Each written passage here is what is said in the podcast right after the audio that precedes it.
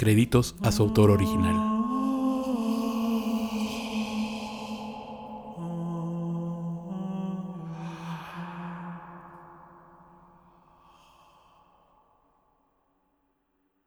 Armando representaba lo peor del ser humano, asaltante, asesino, violador, y nunca se arrepentía de las acciones que realizaba. Siempre lo festejaba reunido con personas tan perversas como él. Sin embargo, los años no pasan en vano y viendo que su edad ya no le permitiría vivir de sus crímenes, se casó con una mujer de buen estatus económico a quien terminó matando y quedándose con su dinero. Estableció una cantina en la entrada de la ciudad, donde se reunían todos los malandrines, hombres y mujeres de mal vivir, a coordinar sus asaltos o celebrar sus fechorías, y a quienes atendía como cantinero, haciendo que las personas que vivían alrededor tuvieran un verdadero infierno, pues perturbaban la paz y no daban tranquilidad. La policía temía intervenir en el sitio, por temor a salir heridos, ya que una gran cantidad de delincuentes acudía a ese lugar.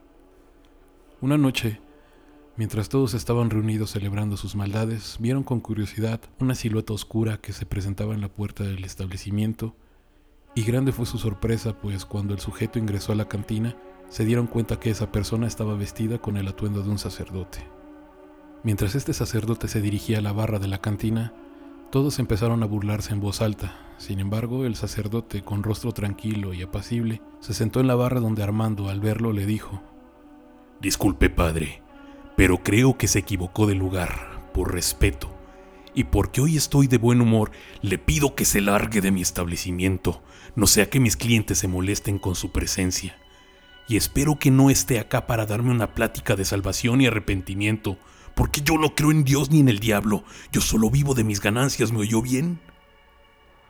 El padre tranquilamente le contestó, Tranquilo, hijo mío, no te preocupes. Estaba de camino por acá y me dio algo de sed, es todo. ¿Podría servirme un vaso de cerveza? Armando se sorprendió por el pedido del padre y sonriendo le dijo, ¿Por qué no? Siempre que no se ponga a predicar esas estupideces bíblicas, no tengo ningún problema. Todos volvieron a sus asientos mientras el padre disfrutaba de tomar su cerveza. Luego de un rato el padre lo miró fijamente y le preguntó a Armando, ¿Sabías que Dios le da la oportunidad a los hombres de redimirse de sus pecados? Aún no es tarde, hijo mío. La Biblia dice que los malvados serán castigados al final de sus días. ¿Tú qué opinas de eso? Armando, completamente encolerizado por los comentarios del padre, la agarró de la solapa y le habló en voz alta. Escúchame bien, estúpido. Te dije que no me hables de esos temas aburridos porque molestas a mis clientes. Además, te diré que no creo en esas tonterías. ¿El diablo? Yo soy Dios y el diablo en este mundo, así que lárguese de mi cantina a otra parte o lo sacaré a patadas. El padre, a pesar de la situación, empezó a sonreír y le responde. No esperaba menos de ti, hijo, pero es una pena que me expulses tan pronto, pues esperaba que pudieras atender a mis amigos. Estoy seguro que no tardarán en llegar. Uno de los delincuentes que estaba en la cantina en son de burla dijo, ¿Acaso vendrá el coro a cantar alabanzas, padrecito? Riendo todos en el local, mientras el padre sonriente y aún sostenido por Armando decía, Sí, claro. En ese momento de las sombras que se proyectaban en la cantina, ya sea de los rincones de las paredes o debajo de las mesas, empezaron a salir brazos largos y negros que agarraban a las personas y cogiéndolos de los cabellos o cualquier otra parte del cuerpo, empezaban a desmembrar a los delincuentes que tuvieran más cerca. Armando, asombrado, miraba la escena sobrenatural de cómo su local estaba siendo invadido por largos brazos que sostenían las partes humanas de esos delincuentes.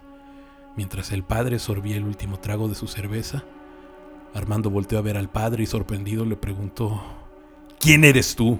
Si fueras un demonio se supone que me castigarías una vez que muriera llevándome al infierno.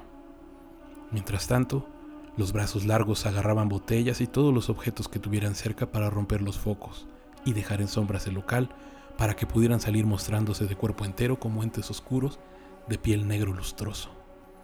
El padre le respondió, Es verdad, pero hijo, Tú hiciste los méritos suficientes para que yo te lleve en persona.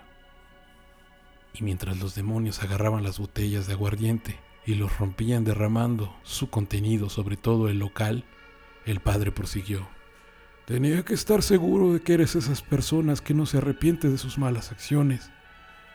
Qué bueno es que aún existen personas que a pesar de poder salvarse, deciden hacer caso a sus más bajos instintos. Hijo mío, ¿sabes? Siento mucho frío. ¿Te parece si calentamos un poco el ambiente? Y dicho esto puso sus manos en la barra desprendiendo un gran calor, que terminó por encender en llamas todo el local que estaba cubierto por licor quemándose Armando y todos sus clientes en medio de enormes llamas de fuego. Cuando los bomberos y la policía preguntaron a las personas sobre el incidente, solo atinaron a decir que de entre las llamas vieron la figura de un padre, que salía caminando y se perdía en medio de la carretera, mientras oía cómo se reía a grandes carcajadas, en medio de los ecos de la oscuridad de la noche, como el peor de los lobos disfrazado de cordero que jamás haya visto.